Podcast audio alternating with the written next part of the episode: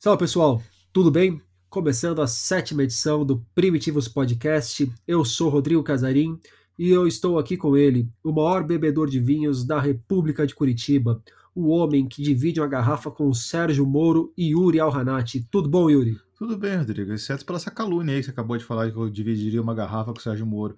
Para eu dividir uma garrafa com o Sérgio Moro, primeiro que ele tinha que botar o vinho, não pode ser qualquer merda não, tá?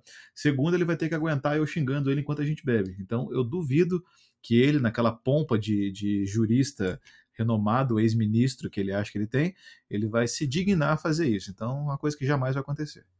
Duas perguntas, Yuri. Se você fosse tomar um vinho com Sérgio Moro, qual vinho eventualmente você levaria para ele e qual vinho você gostaria que ele colocasse na mesa para dividir contigo? Rapaz, acho que se eu fosse levar um vinho para o Sérgio Moro, eu levaria um Santa Carolina reservado Carmener, safra 2020, e eu gostaria muitíssimo que ele colocasse aí pra gente, ah, sei lá, cara, um Petrus estava bom. Mas, cara, o Santa, o Santa Carolina aí, eu acho que você ainda foi generoso com o Moro, hein? Será que ele merece tudo isso? É, você acha que eu fui, fui muito generoso? Você acha que ele não merece? Ah, eu acho que foi, cara. É, o que, que você colocaria pro Moro, cara? Bom, eu não posso falar exatamente o que eu colocaria pro Moro, porque a Polícia Federal anda pegando qualquer coisinha aí para encher o saco dos outros, né? Então eu não sei ainda qual Já pensou se a Polícia Federal bate deles? na minha casa amanhã falando assim: o senhor é o senhor Yuri Hanati, é, no episódio do último podcast Primitivos, o senhor disse que levaria uma garrafa de Santa Carolina reservado Carmener para o ministro Sérgio Moro. Isso é muito grave, gostaria que o senhor acompanhasse a gente até a delegacia para prestar depoimento. Bicho, essa, essa semana o o Boulos foi intimado a depor porque ele falou do Luiz XV, da Revolução Francesa no Twitter. Então, o, tudo que está acontecendo com o João Paulo Cuenca, que também falou de coisas da Revolução Francesa, depois, dessas, depois do que está rolando, aí eu não duvido de mais nada. Mas, assim, para pegar um vinho de linha que eu levaria para Sérgio Moro, um garrafão de sangue de boi também seria generosidade demais levar tanto vinho para ele. Tem um que chama. A não ser que ele garantisse que ia virar, eu acho que assim, um garrafão de 5 litros, toma, você vai tomar isso aqui inteiro, se vira. Vai, 3, 2, 1. Você tem duas horas para matar 5 litros desse sangue de boi. Eu paguei 17,83 aqui. Você é o Luciano Huck do Moro. Vai fazer uma gincana humilhante com ele. Mas a gente vai falar do Moro hoje, então não, é a isso? gente vai falar sobre uma coisa, inclusive, pela qual eu queria que você não tivesse aberto o vinho de hoje, para poder ter a sonoplastia necessária. Eu vou tentar fazer aqui, esperar que eu não mole as minhas calças nesse processo, mas. Ixi, rapaz, ele pega aquele que ficou ruim de abrir, sabe? É. É, chacoalha bem e põe o olho na frente. Ah, super boa, certo. boa, boa. Essa é uma técnica sensacional. Cara, você sabe que não é chique fazer barulho, né? Eu acho que eu vou, acabar fazendo. Ó, de fato. É. Super elegante você abrir Super elegante aí, Yuri. Não, o pior, o pior é que eu sou um sommelier formado, né, cara? Eu fiz curso para aprender a abrir essa porra e não. Ah, mas tá certo, aqui, a, gente sabe, né? é, a gente sabe qual é o certo, mas não quer dizer que a gente tem que fazer o certo ou errado, né? É, a gente aprende hum. as boas práticas, mas faz do jeito que achar melhor. Muito hum. mais divertido abrir dessa forma. É, saúde, Rodrigo. Saúde, Ó. Yuri. Maravilha. Cara, nosso episódio de hoje é sobre espumante. Como comprar espumante. Não, vamos comprar espumante, mas como falar um pouquinho sobre as nossas, nossas predileções aí sobre. sobre um pouquinho, né? não. Tudo que você precisa saber sobre espumantes. Tudo que você precisa saber sobre espumantes sempre teve vergonha de perguntar, porque você já tinha perguntado sobre sexo para essa mesma pessoa tudo que você precisa saber sobre espumantes, mas você nem sabia que precisava saber porque você não sabia quais perguntas fazer. Exatamente. Então, o guia é definitivo para o guia definitivo para você saber tudo que você precisa perguntar sobre espumante e sem vergonha aqui no Primitivos Podcast. Yuri, o que, que é um espumante, cara? É vinhozinho, qualquer vinho que tem um pouquinho de borbulha, que pinica na língua já é um espumante? O que, que, que, que tranqueira é essa? Cara, o espumante, por definição, é um vinho que sofre dois, duas fermentações, né? Uma fermentação normal para transformar ele em vinho, né? Transformar em vinho, e uma segunda fermentação para acrescentar aí a, as borbulhas, as bolinhas, a perlage, né? Aquela coisa que todo mundo gosta bastante e, e dentro desse tema já existe toda uma outra crítica de avaliação, né? Você vê a textura das bolinhas, o tamanho das bolinhas, o corpo dele, coisa do tipo. Né? Então o espumante ele não é feito com água com gás? Não, rapaz. Que, que impressionante. Mas se isso. você quiser pegar um espumante e colocar água com gás dentro dele, você pode, desde que não faça na minha frente, e, ou você pode fazer na minha frente, desde que você adicione aí uma fatia de laranja e um aperol, né, dentro. Então, fora desse, desse quesito, não faça isso, por favor. Pode, é? pode pegar o espumante e jogar fora também, que é mais digno do que fazer essa tranqueira aí que você acabou de comentar. Olha, cara, eu acho que você, como é um cara assim, é, brasileiro, né, terceiro mundista, mulambo, eu acho que você não tá ligado no Aperol Spritz, que é o drink da moçada jovem descolada da Europa, sabe? É, é que a minha casa lá tá interditada, então eu não tenho frequentado tanto assim aquela região como você. É, assim, eu sei que eu sei que não é para todo mundo, aliás, né, faço votos para que continue assim, porque, né, ainda bem que agora a gente tirou o PT, porque agora acabou essa palhaçada aí de, de, de você viajar aí para a Europa e jogar feiura nas minhas fotografias de viagem. Aliás, tem uma coisa que acabou foi essa palhaçada de viajar pra Europa, né? Pra É. todo mundo. para todo mundo, exatamente, né? Agora com dólar a 5 a cinco reais e, e pandemia, coisa do tipo, é, aí, tá? a gente acabou virando aí uma uma assim uma, uma, uma- um, um país fechado é, por afeto, né? A gente escolheu ser isso. É a coisa mais bonita que tem. Mas espumantes, Yuri, o que, que a gente tá bebendo hoje? Que coincidentemente a gente falou, É. vamos pegar, cada um comprar um vinho espumante, a gente toma no episódio, e a gente acabou comprando o mesmo vinho por acaso. Exato, mas eu acho que não é por acaso não, cara. Eu acho que assim, primeiro uma coisa que eu acho que talvez os nossos radio ouvintes precisem ouvir é que o espumante brasileiro é, é muito bom, né? E, e talvez entre todos os vinhos em que o Brasil merece destaque, eu acho que o, Brasil é um país de espumantes. E este espumante que a gente acabou comprando por ah, igual, né? Eu acho que ele não é coincidência, porque ele expressa é, duas coisas muito interessantes que o Brasil tem a oferecer em termos de espumante: preço bom, terroir bom, né? E, e eu acho que isso é, tá, tá nesse aqui, então a gente está tomando um Terra Nova Brut, né? Que é um espumante baiano do Vale de São Francisco e é uma, um braço da Miolo lá, né? E a Miolo que tem seus espumantes feitos ali na, nas regiões ali do, do Rio Grande do Sul, né? Que também é uma região muito boa para fazer espumante, assim como o Paraná, assim como algumas regiões de Santa Catarina.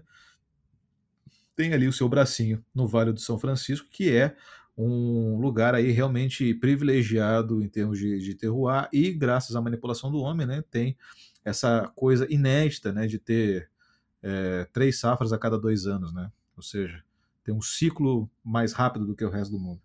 Cara, eu acho que o Vale do São Francisco é um dos lugares de vinhos que eu mais tenho curiosidade de conhecer. É, Não, Miolo, não exatamente vontade, mas eu tenho muita curiosidade de conhecer. A Miolo tem feito coisas impressionantes lá, né? Eu, eu já falei aqui em outro episódio do testar de Syrah, né, que eles fazem lá, Aham. que é um vinho não filtrado, super potente, né? Aquele que deixa os cristalzinhos no fundo da taça, riquíssimo de estrutura. É, acho que os melhores vinhos nacionais que eu já tomei, assim, numa certa faixa de preço, né? Abaixo dos, dos 100 reais aí, com certeza. É um vinho que vale muitíssimo a pena. Não sei se talvez É. agora ele esteja acima de 100 reais. Não Tá, sei. tá uns 150 pau esse vinho já. Eu Sério? tenho muita vontade de tomar, mas eu preciso achar uma, alguma promoção aí. Vira um day, coloca aí pra gente na. Um dia aí o testar de Sirra por uns, sei lá, uns 60 reais, tá bom? Eu acho. Uhum. Pagaria com gosto. Uhum, certamente.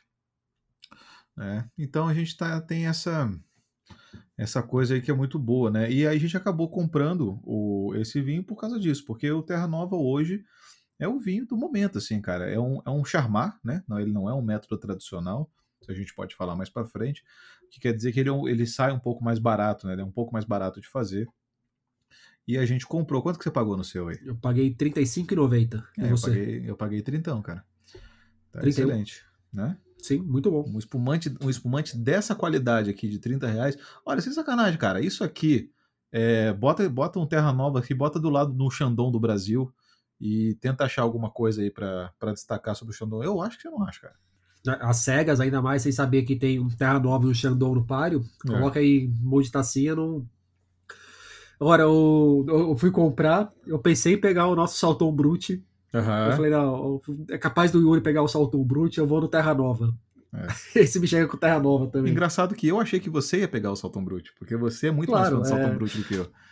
Né? O- foi exatamente o mesmo pensamento dos dois. Pois Pior é. que eu nem, sou, eu nem sou mais tão fã do Salton Brut, não por rebaixar o Salton Brut, mas eu ando muito interessado em outros vinhos, outros espumantes da mesma faixa de preço. Certo.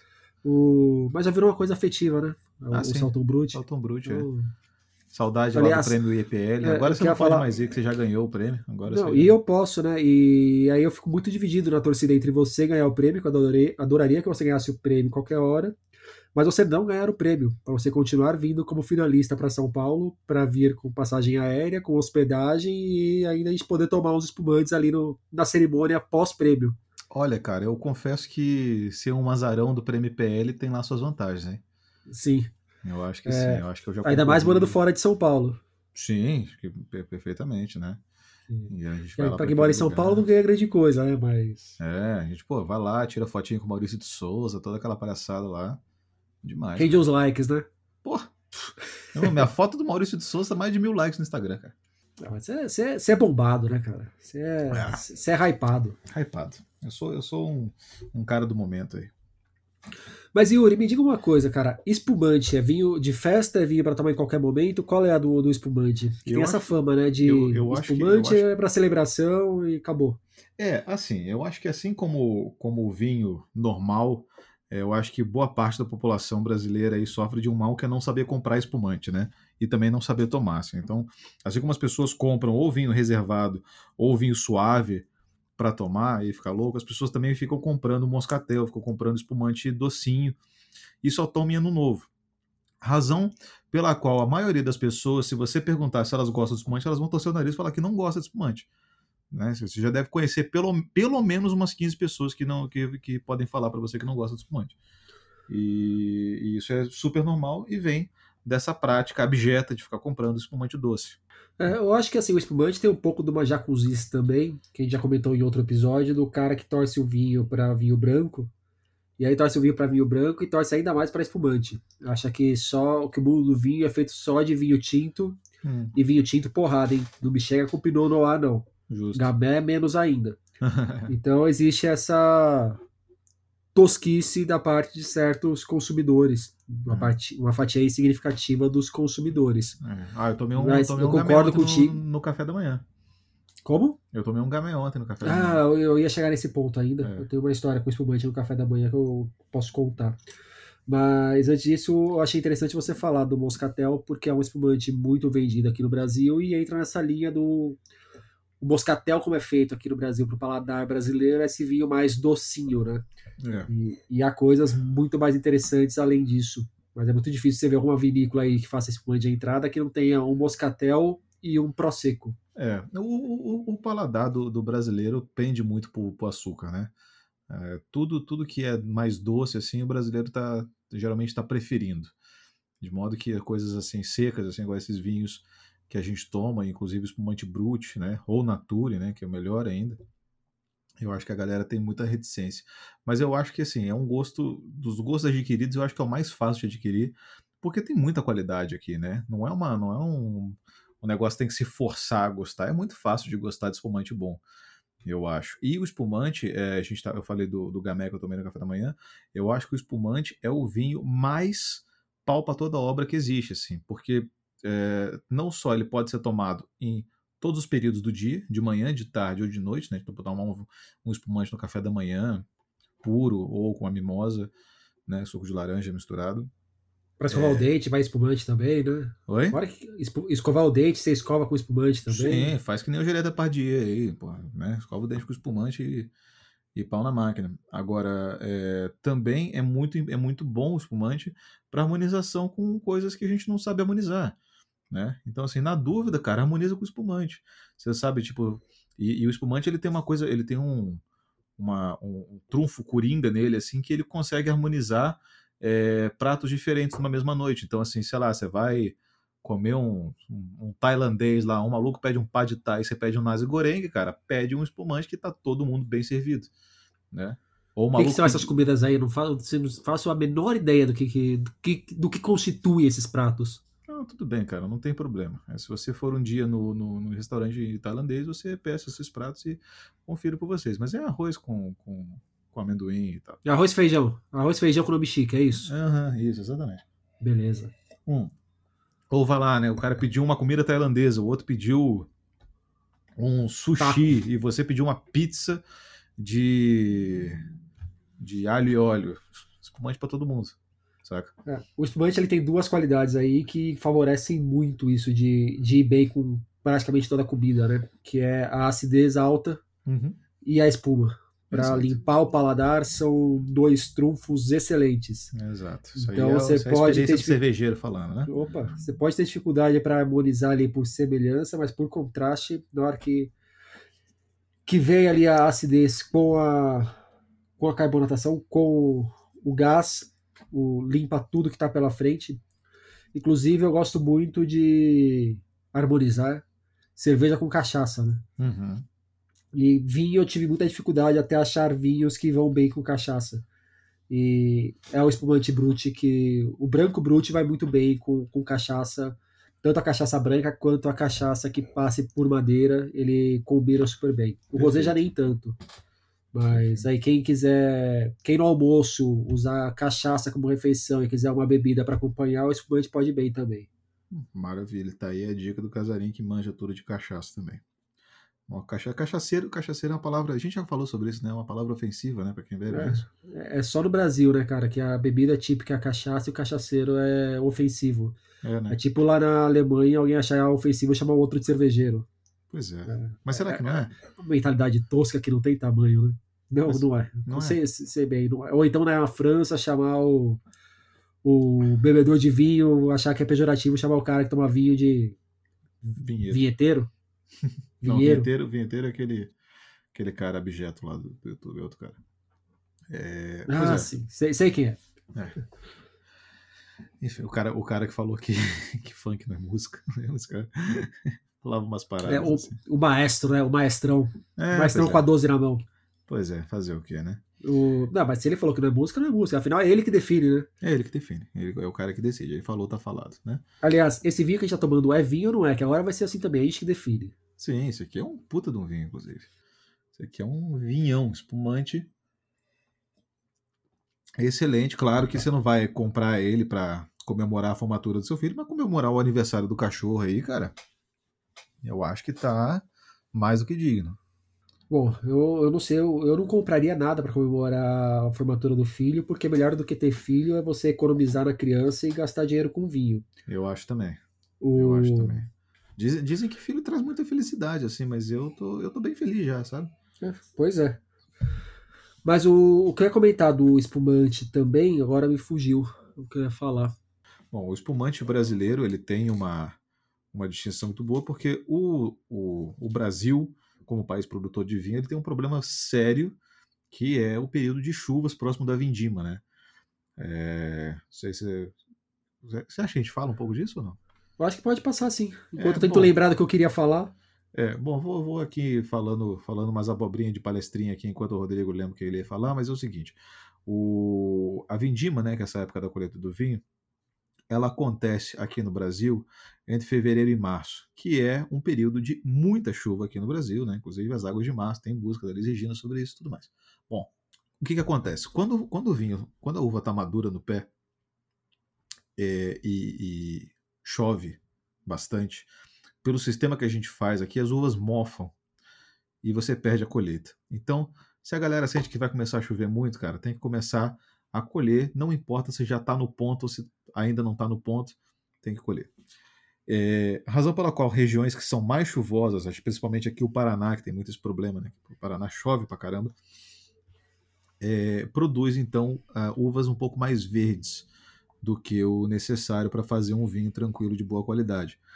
Né? Não que aqui o Paraná não, não faça vinhos tranquilos de boa qualidade, fazem bastante, mas volta e meia acontece de precisar é, colher antes da hora, e razão pela qual o espumante aqui é muito bom, porque o espumante ele tem que ser colhido meio verde mesmo, porque quanto mais verde, ele maior a, a capacidade dele de, de, ser.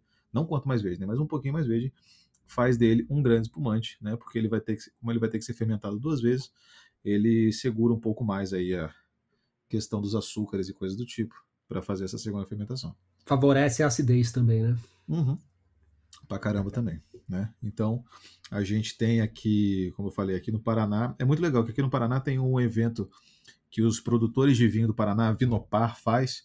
Uh, agora não estão mais fazendo, acho que eu já falei disso aqui no, no, episódio, mas eles fazem umas duas vezes por ano no Museu Oscar Niemeyer, aqui em Curitiba. Eles juntam todo mundo que faz vinho aqui na região, você compra lá uma cartela de degustação e fica lá o dia inteiro bebendo vinho. E você conhece. Esse muito... aí que você ia com o Moro, né, geralmente. Isso, eu, eu, eu e Serginho, a gente, nossa, ia pra lá direto, assim. E o que acontece é que. Ele ia na garupa da sua moto? É, ele, ele ia no, amarrado no, no, no escape dela, sabe? Ia fazer uhum. Exatamente.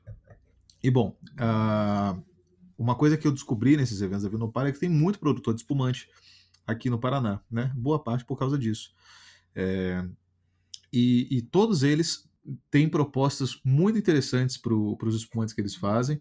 É, tem muito pouco charmar aqui, a galera faz mais o método tradicional, né, que é o método que você coloca a levedura dentro da garrafa, uma por uma, ao invés de você fazer a segunda fermentação toda num tonel de metal, né, que é o que a Chandon no Brasil faz, né, que para citar um espumante mais famoso aí que a galera conhece, e também esse Terra Nova aqui que a gente está tomando, é esse método Charmat, que é um método que é mais barato, mas ele, ele não tem é, persistência né, de corpo na boca. Né? Você coloca ele na boca, a espuma some, né? Você sente isso muito claro quando você bota um Charmat e um, um método tradicional ou champenoise um do lado do outro, né?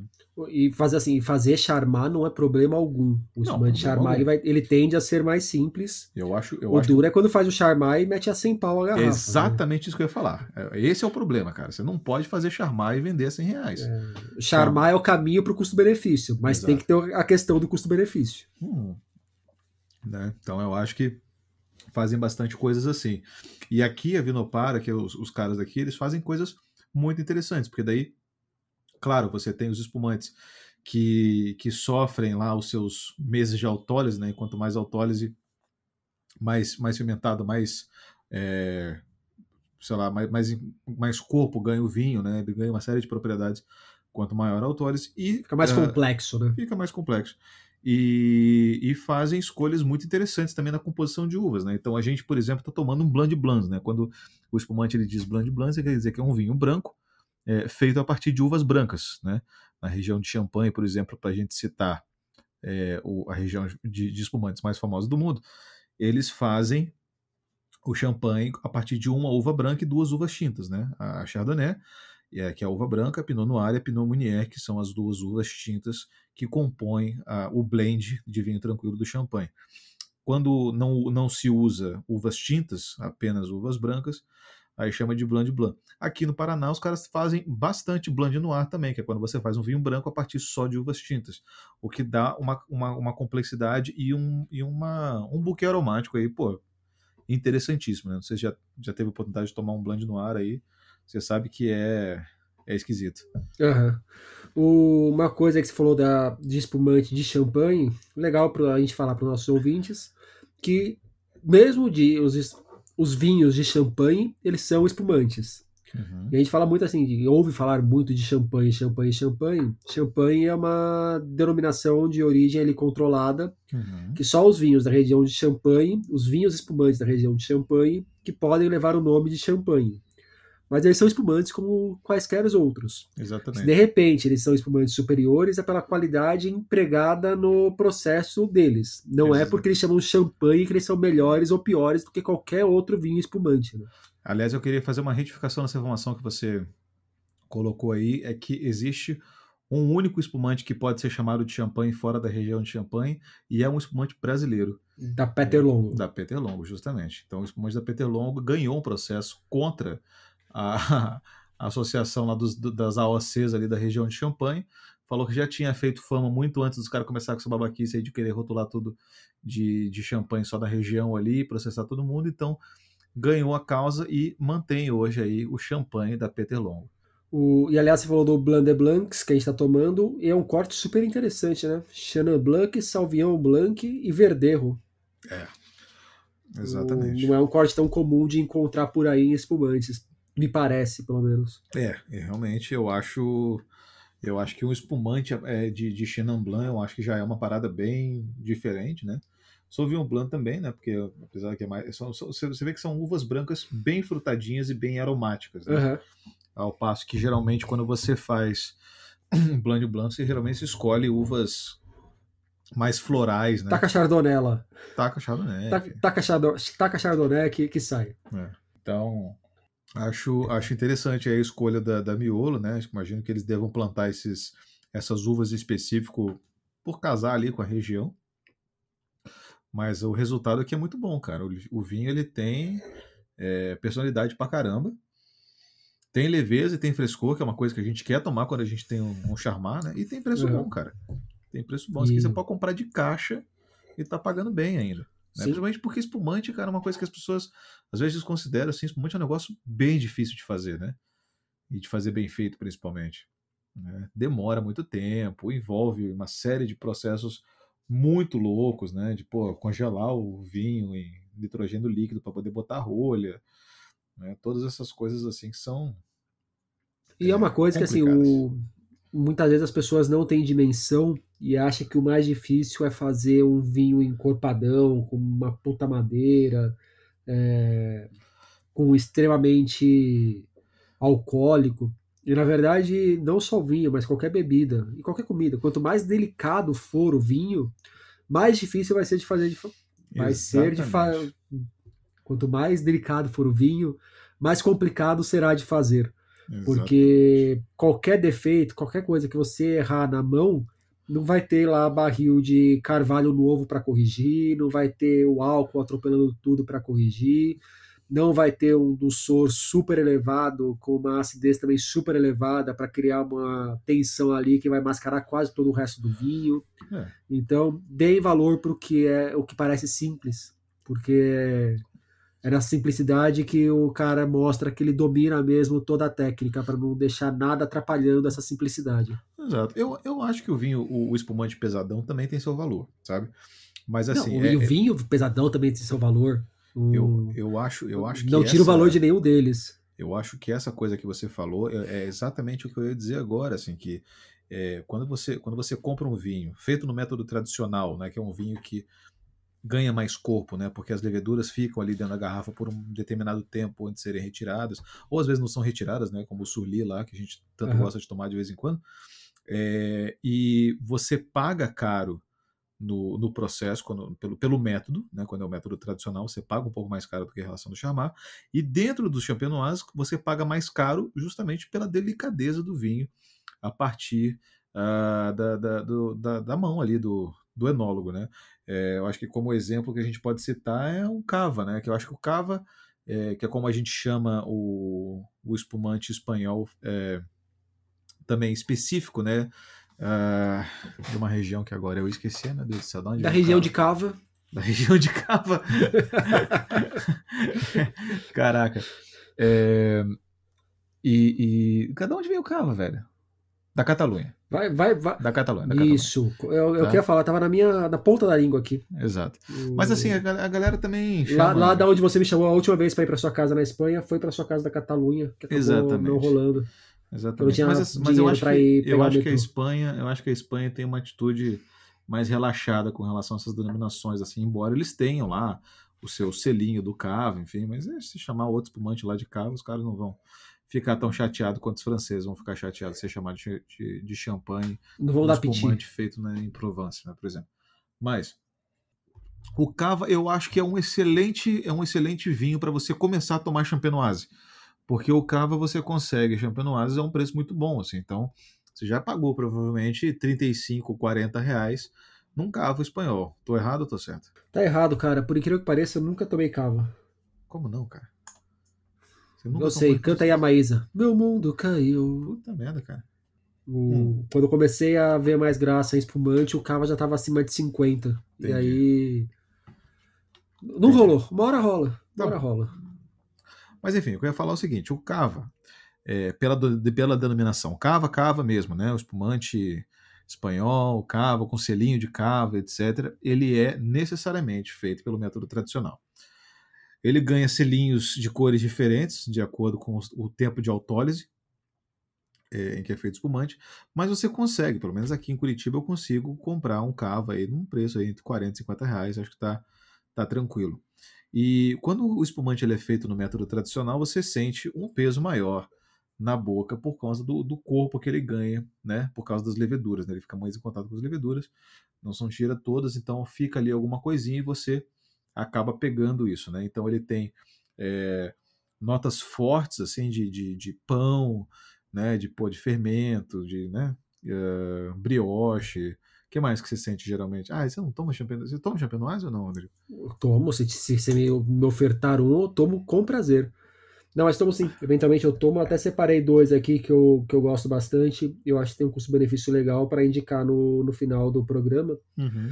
O, eu acho que a maior diferença que vai sentir do Champenoise pro, pro Charmat, assim, que faz uma caricatura da diferença entre os dois, é o pão. É uhum. Essa pegada de, de pão mesmo, do, do miolo de pão uhum. ou da casca de pão, dependendo do, do champanhe, mas isso aí eu acho que marca muito bem a diferença do espumante champenoise para o espumante charmat no, na análise sensorial de, de aroma, né? E uhum. no visual, a manutenção da, da perlage. Da, Exatamente. Ele tem, ele tem mais, mais do, do bigodinho em cima da taça. Uhum. A, a, cremosidade isso, dele tudo isso, a, a, a, cremosidade é o ponto certo. A cremosidade é justamente aquilo em, em que o champenoise ganha de chamar. O chamar não tem cremosidade, né? ou quase não tem. É, e, e, conforme você compra um cava, por exemplo, você pode comprar um cava lá do selo verde, depois um cava do selo cinza e assim por diante, e você uh, tem justamente essa noção de diferença, assim, da delicadeza do vinho, conforme ele é mais elaborado, né?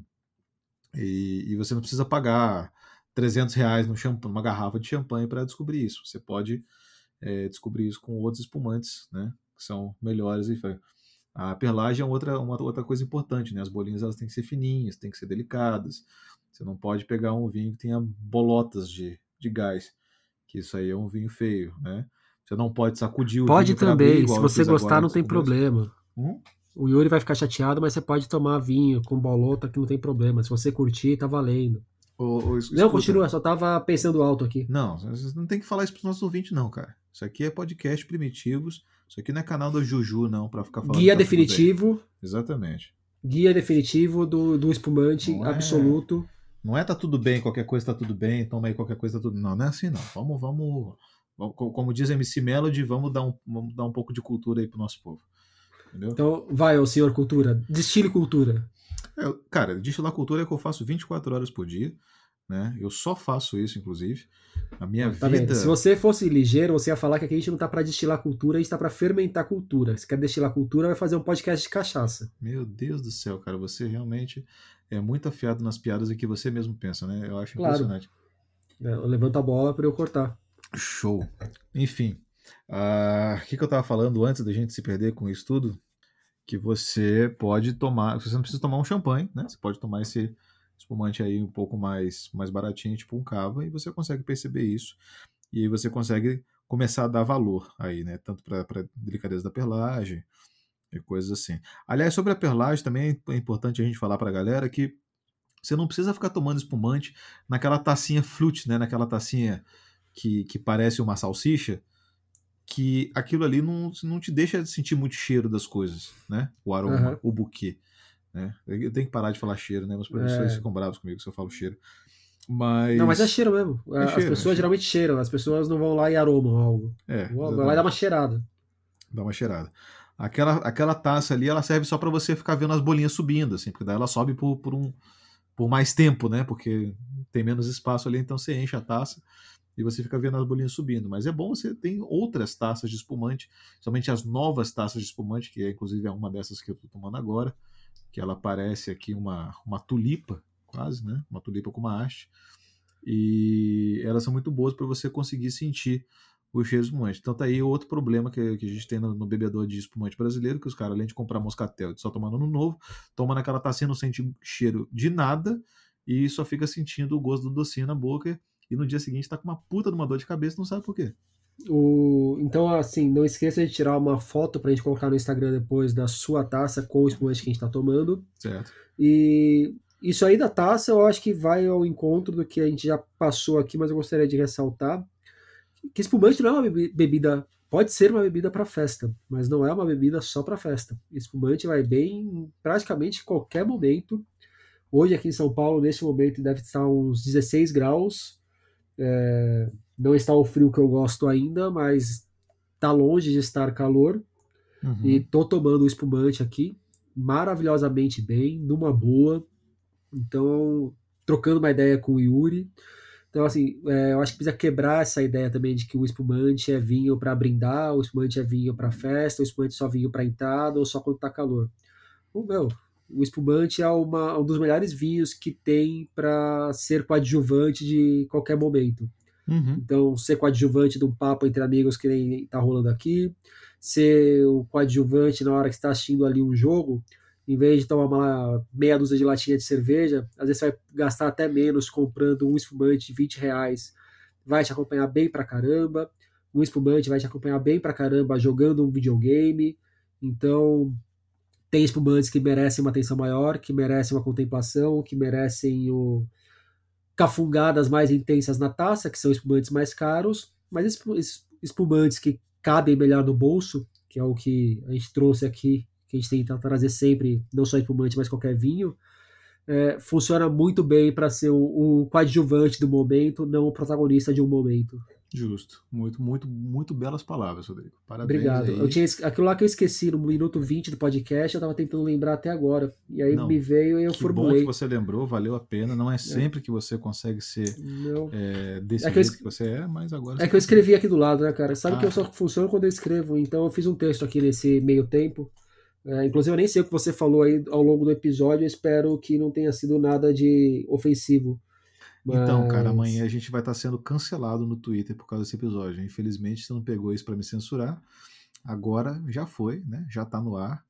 E segura o rojão, cara. Bom, tá? entre o minuto 15 e o minuto 37 eu estava fora, não estava nem ouvindo. Yuri, então, eu tenho uma pergunta para você, cara. Você falou no café da manhã que você fez, tomou com o gamé Uhum. E, e, aquela gororoba que você teve a ousadia de chamar de ovos beneditinos quase que bem feitos ou algo do tipo. O, você ainda tem a sua casa no Douro? Oi? Você ainda tem a sua casa no Douro? Não, cara. Minha propriedade no Douro teve que ser confiscada. Então estou com esse problema aí, mas é um probleminha judicial. Eu espero que logo se resolva, né? Então, por enquanto estou sem. Mas por que a pergunta? O, não, são, são duas coisas. É, uma, primeiro uma sugestão, depois uma, uma história.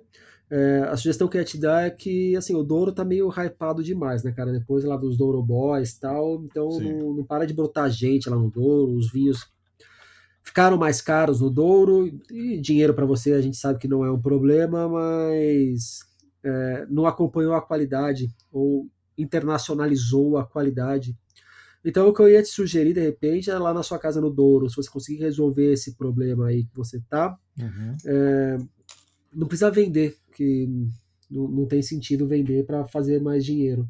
Mas comprar uma casa ali por Viseu, tal, mais próximo do Dão, eu certo. acho que pode ser uma boa para você, que é um lugar que tá tá se destacando, que está crescendo. Eu acho que a gente pode curtir mais uma casa ali no Dão do que no Douro. Uhum. E eu ia sugerir para você lá no Douro fazer como nossos seus colegas ricos costumam fazer por aí, né? Faz uma fundação, cara. Faz uma fundação Douro, que é um ótimo caminho para você lavar dinheiro, para receber doação do governo, fingindo que é para fins de caridade e embolsar, coisas do tipo. É, eu queria, Já pensou nisso? Eu queria comentar aqui publicamente que eu não lavo dinheiro, nunca lavei dinheiro, nunca lavarei dinheiro, tá? E o que falam contra mim são apenas especulações, não tem nada para provar sobre o meu caráter irretocável, tá? Tá? Eu, acho, eu acho que essa coisa, de, essa coisa de lavar dinheiro, assim, muito se fala sobre isso. Isso é tudo mentira, especulação, intriga da oposição. Nunca fiz isso. Bom, tá? que nossos ouvintes aí é só jogar Yuri Alhanati no Google, ver as notícias e depois avaliar o que acha que acontece e o que não acontece. Mas o que eu ia falar não era nem sobre isso. Eu só estou te dando um conselho aí da, do que você pode fazer com a sua residência dourense. Ok. Mas, cara, uma das poucas. Um dos poucos arrependimentos de verdade que eu tenho na vida foi da vez que eu fui para Portugal e no hotel que eu fiquei no Douro. Que o Douro é muito louco, que quando você vai ficar no Douro, assim, você pesquisa hotéis e para você ficar na, num calabouço é caro. E pra você ficar num puto hotel é caro mais 50 reais. A diferença entre uma coisa muito tosca e uma coisa muito boa é, é pequena. Muito bom. E, e eu e a Beth ficou num hotel bem legal lá no Douro. E no, foi o único hotel na minha vida que eu já fiquei que tinha espumante no café da manhã. Ah, aí sim. Então, cara, e, e aí meu arrependimento de aquela coisa da, das convenções sociais. Eu só tomei uma taça do branco e uma taça do rosé, porque afinal né, era café da manhã, não ia sentar o pé. E até hoje eu penso, puta, que vacilo, devia já ter enchido a cara naquele café da manhã, ter tomado uhum. todos os espumantes do hotel, até o momento que fosse para eu sair às 11 horas do hotel para 11h15 estar numa vinícola já bebendo de novo. Justo. A primeira vez que eu tomei espumante no café da manhã, eu estava indo para o Chile. Bem cedinho, num voo. Sua casa no Chile, claro. O Chile que você vai todo final de semana, né? Sim. Como a gente já comentou no último episódio. É aqui do lado, né, cara? para variar, você estava indo para o Chile, passar o final de semana. Exato. E tem um voo que sai daqui de Curitiba, vai para Buenos Aires, né? então a gente foi fazer essa escala em Buenos Aires. A gente tinha ali coisa de uma hora e meia até pegar o voo para Santiago. Desculpa te interromper, mas esse é um voo que foi alterado porque você estava achando insuportável fazer escala em Buenos Aires e você pediu para ser um voo direto, né? Foi esse voo? Não, não, esse é um voo que teve escala mesmo. Fui, fui aqui de Curitiba até Buenos Aires. Mas você não alterou depois? Você não ligou lá na companhia e falou: Ó, não, não quero mais isso, eu, eu, eu quero pegar esse voo, quero ir direto para Santiago e acabou. Para com sobre, essa. Infelizmente, sobre Para com esse isso aí eu tenho muito pouco poder, mas eu tento. Tá?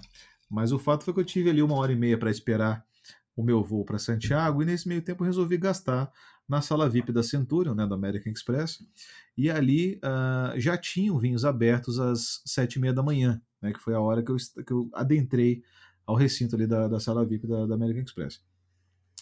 Uh, os vinhos que eles colocaram ali, os vinhos tranquilos, eram muito bons, eram terrazas, né? Terrazas uhum. sempre é um vinho excelente. O espumante, infelizmente, era um Xandão do Brasil, mas estava ali no café da manhã. Falei, porra, por que não, né? Peguei ali um pratinho de pastrames e queijos, né? Umas torradinhas, um, uma burrata, aquela coisa, uma caponatinha. Fiz ali o meu café da manhã com uma bela de uma taça de um charmazão do Brasil, que eu não posso me queixar de, de, de, de pagar caro nele, porque eu não paguei, né? Tava lá na, na sala VIP e eu acabei tomando. Então, desse dia eu decidi que eu sempre que pudesse, tivesse a oportunidade de acordar com mais tempo e, e tomar um, um, espumante no café da manhã, faria isso. Até porque quando você toma um espumante no café da manhã, você não toma espumante e acorda para a vida, você toma espumante e continua na cama, porque dá uma leseira. E é gostoso isso. Então, para um dia mais preguiçoso, recomendo fortemente. Você não toma espumante e acorda para a vida, você toma um espumante e continua no melhor da vida, né? Exatamente.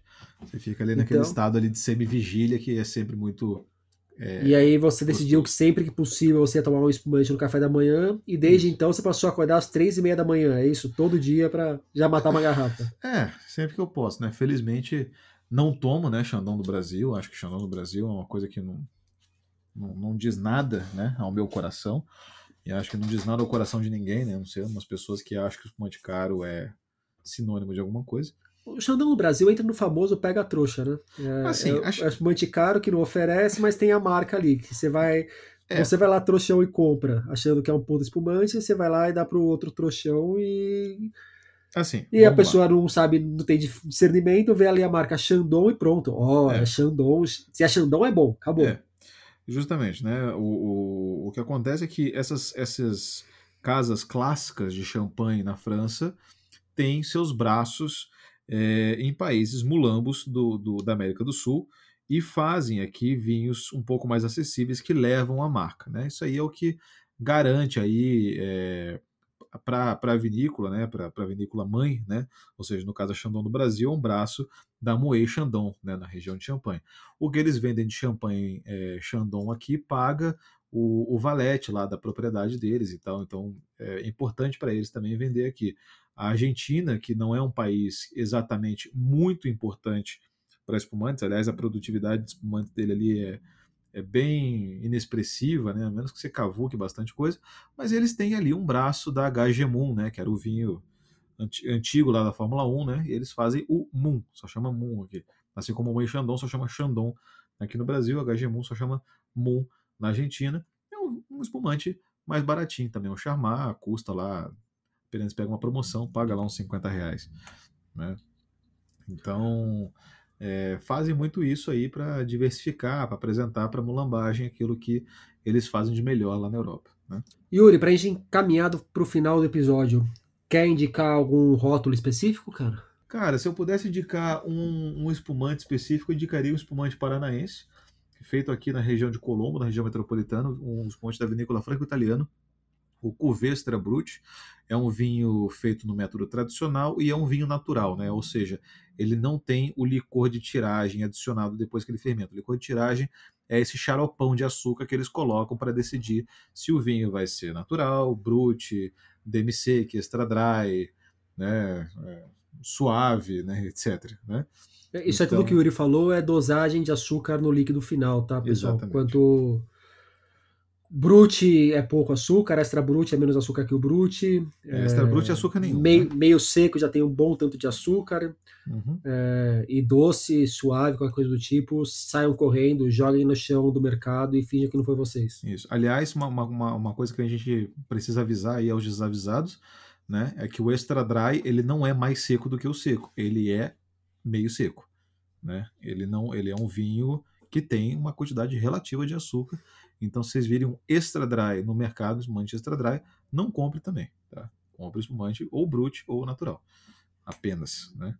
Boa. E, e o, então esse da, da vinícola franco italiano, né, o Cuvestra Brut, eu acho sensacional. Tem um excelente custo-benefício. Agora subiu um pouco de, de, de preço porque subiu o preço do, de tudo, na verdade, né? De, de garrafa de vidro, de rolha, de etc, etc. Ele está custando aí por volta de uns 72 reais hoje. Mas eu acho um vinho espumante fenomenal, feito aqui na, do lado aqui da, da, da, nossa linda e bela Curitiba, né? E tem tudo aí para despontar no, como um grande vinho nacional. Já ganhou inúmeros prêmios de espumante no, no Brasil e acho que vai continuar ganhando ainda por um bom tempo. Legal. E você, Rodrigo? Indica um para você. Indico alguns, alguns de maneira breve. É, bom, o Terra Nova, que a gente bebeu aqui, eu acho que está recomendado, tanto esse Brute quanto o Brute Rosé, que eu já tomei, é bem legal também. Outros que a gente já comentou em outros episódios, o Salton, Salton Brute, Salton uhum. Brute Rosé, são bons espumantes que valem muito, até porque geralmente acha abaixo de 30 reais por aí. O Almaden, que eu já trouxe uma outra vez aqui, também o Brut e o Brut Rosé são espumantes bem legais. Uh, os espumantes da Aurora são bons espumantes, com um preço muito acessível também, também abaixo de 30 reais. Todos esses que eu falei agora são Charmat. E já na linha Champenois, eu indico o Fausto, da Casa. De onde é? O Fausto mesmo? O da Pisato. O Pisato, da, é, é a linha de entrada da Pisato. Uhum. Tem o Fausto, que é um, um Champenois bem legal. Também tem Brut e o Rosé, o branco certo. e o Rosé. Certo. Casa Valduga, arte 12 meses. É, existe o Casa Valduga lá 130, né? Que é o uhum. dos mais famosos do Brasil, que é realmente muito bom. Mas tem ali o Arte 12 meses, que são espumantes já bem legais também. E o Cave Amadeu, que é a linha de entrada do, da Cavigás, que também é outro dos mais famosos do Brasil. Uh, só que esses três que eu citei aí, o Cava Amadeu, o Fausto e o Casa Valduga 12 meses, linha arte, são espumantes do método Champenois que vão custar na faixa de 60 reais. Então acho que tem um custo-benefício muito legal também. Não, maravilha, cara. Você é um puta de um canalha, porque você falou para indicar um espumante, você indicou sete. E eu poderia ter eu mesmo indicado o Cave Amadeu, né? E poderia ter indicado muitos outros, mas você só me deu a opção de escolher um. E resolvi escolher uma parada que seja talvez um pouco mais difícil, até porque eu acho que o, o Vestra Brut da, da Franco Italiano só vai, só vai ser encontrado uh, pela internet, né? Bom, então, mas assim, eu, eu indiquei um 7, mas nenhum compensa a sua dica, Yuri. Tá, Você vou... que é a estrela aqui, assim, eu só indiquei 7 para mostrar que eu tenho que indicar um monte Tá. para chegar perto dos seus pés com a sua dica preciosa. Tá entendeu? bom. Eu vou, eu vou indicar, eu vou indicar um a mais apenas, só para dizer que eu não que eu não falei do Surli da Casa Valduga, das flores. Que, das flores, exatamente. Só para dizer que eu não falei das flores de Flores da Cunha. Ô louco, aí sim, hein? Agora, agora, eu, agora eu fui brilhante nessa porra. Ainda bem que eu tava te filmando aqui, inclusive, com o celular, que esse aqui vai bombar. Isso, isso aqui agora, cara, eu acho que eu nunca fui tão sagaz assim, nunca mais vai repetir uma coisa dessa. Mas, Manda pra sua mãe. O Surli é um espumante que tem uh, um, um ele, ele, não é, ele não passa pelo processo final da produção de espumante normal, né, que é o degorgement, que é quando você tira as leveduras da garrafa, né? E, e congela o vinho e coloca a rolha. Né? ou seja, as leveduras estão todas ali dentro da garrafa, ele fica fermentando até o momento em que você abre o, o espumante, e ele é um espumante turvo, né? Ele é um espumante que tem um corpo inacreditável, é pesadíssimo, super complexo e tem uma, uma, sei lá, eu acho ele divertido demais de tomar sempre. Sempre é barato, porque as pessoas não conhecem muito, eles fazem, a Casa Valduga faz tanto o branco quanto o rosé. É, eu acho o branco, principalmente, eu acho ele genial, assim.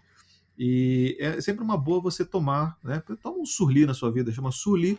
Vou soletrar para vocês que não falam francês, tá? É S-U-R espaço L-I-E, né? É, você vê como eu sou uma pessoa generosa, né, Rodrigo? Generosa pra caramba. Eu sou, é, às vezes até, até fico assim meio impressionado comigo, assim, quão intenso Você fica emocionado bondade, consigo. Eu fico emocionado comigo mesmo, às vezes.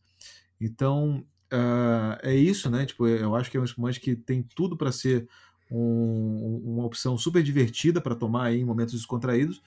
E ele é fechado em cera, então você já vai ter um, um, já vai se divertir bastante tentando abrir ele e tal. Vai, é, vai perder um uma, tempo. Uma dica gostoso. importante: qualquer vinho, qualquer bebida fechada em cera, tomem no começo da bebedeira. Porque se você já tá meio mamado e você vai tentar abrir um vinho com cera, a chance de você pegar uma faca para cortar a cera e acabar se arrebentando a mão. Isso é acontece é mesmo, rapaz. Isso, isso, é verdade. isso... Opa, se acontece. Opa, se acontece, né? Realmente, cara. Você, você, vai, você vai pegar uma faca de serrinha para abrir aquela cera lá, mete a serrinha no meio do dedo. Você serra o dedo inteiro e não serra a cera. Ah, que demais, cara. Que demais mesmo. Enfim, essa aí é a minha dica, né? Já que você indicou todos os, os mantes nacionais que eu, que eu gostaria de indicar, eu acho que eu fico aí com essa dica do Surli, né? E eu, bom, já que a gente vai citar um, um estrangeiro, cara, eu queria citar também o, o Felipe Apato, né? Que eu acho que é da, da Bairrada, né? Você sabe que a Bairrada em Portugal é a única região de Portugal que tem um DOC para espumante, né? Então o DOC Bairrada é um espumante que tem pelo menos a uva baga, né? Que é a uva tradicional da Bairrada, que é uma uva tosca, aquela que tem aquela aquele aroma de animalidade, né, que a gente estava falando. Aquele sovaco passados, acentuado. O sovaco acentuado, né, a cela de cavalo, coisa do tipo. E a Filipa Pato, ela produz uh, dois espumantes. A Filipa Pato é filha do Luiz Pato, que é o grande enólogo da região da Bairrada, que é o cara que é abriu, abriu a, a, a, faca, né, a, a mata virgem da, da, do vinho de Baga, né, ele que conseguiu domar a Baga pela primeira vez, e a filha dele, Filipa Pata, faz vinhos inacreditáveis também, uma, uma, uma, grande líder da enologia mundial aí, né, que merece inclusive destaque até por ser um, um meio aí dominado por homens geralmente. É, até, até tá, tá, mudando um pouco esse perfil agora, mas eu acho que a Filipa Pata tem até um pioneirismo aí nisso de ser uma, uma primeira mulher antes, antes de, de toda essa, essa leva nova né, de enólogas que está dominando o mercado. Bom, e inclusive ela... porque assim, ela é filha do Luiz Pato, mas a fama dela ela construiu na hora que ela saiu da aba do Luiz Pato, né? Não, justamente. Na hora que ela foi é. trilhar o próprio caminho. Não, é assim, é assim com todo mundo, né? A Adriana Catena é a mesma coisa, mas é, eu acho que o, o, o vinho dela é, tem, tem uma dupla aprovação, né? Tem o fato dela ser mulher e tem o fato dela fazer espumante, que é o espumante DOC, em Portugal de uma uva tosca, que é a baga. Né?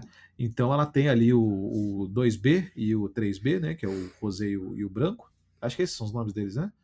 Mas é o branco e o rosé da, da, da Filipa Pato. Os dois valem muito a pena, embora eu tenha uma predileção pelo branco. Sempre eu não gosto muito de espumante rosé, para ser bem sincero. E se vocês não acharem o Felipe Pato, mas acharem qualquer outro espumante ali da região feito com a uva baga mesmo, se tiver a denominação de origem, vai ser feito. Mas olhem no rótulo que geralmente vai estar especificado quais uvas eles usam. Sim. Provem. É, mesmo que for para não gostar, é uma experiência que é muito válida. Entendi. Maravilha, Concorda? Rodrigo. Acho que é isso, cara. Falamos aí. Então, nosso guia definitivo para espumantes. Acho que agora guia definitivo para espumante. Não vão mais comprar besteira à toa. Né? É, se você ouviu o episódio e ficou com alguma dúvida, você tem que ouvir de novo, porque você que não prestou atenção na informação, porque esse aqui é o guia definitivo. É definitivo. Definitivo. Então uhum. é isso, né? Exatamente. Super definitivo. Yuri Alhanati, muito obrigado pela aula definitiva sobre espumantes. Rodrigo Casarim, sempre um prazer ter você me ouvindo. Um abraço, um, abra um beijo, um aperto de mão, pega o que você quiser. Um abraço, tchau, tchau. Tchau.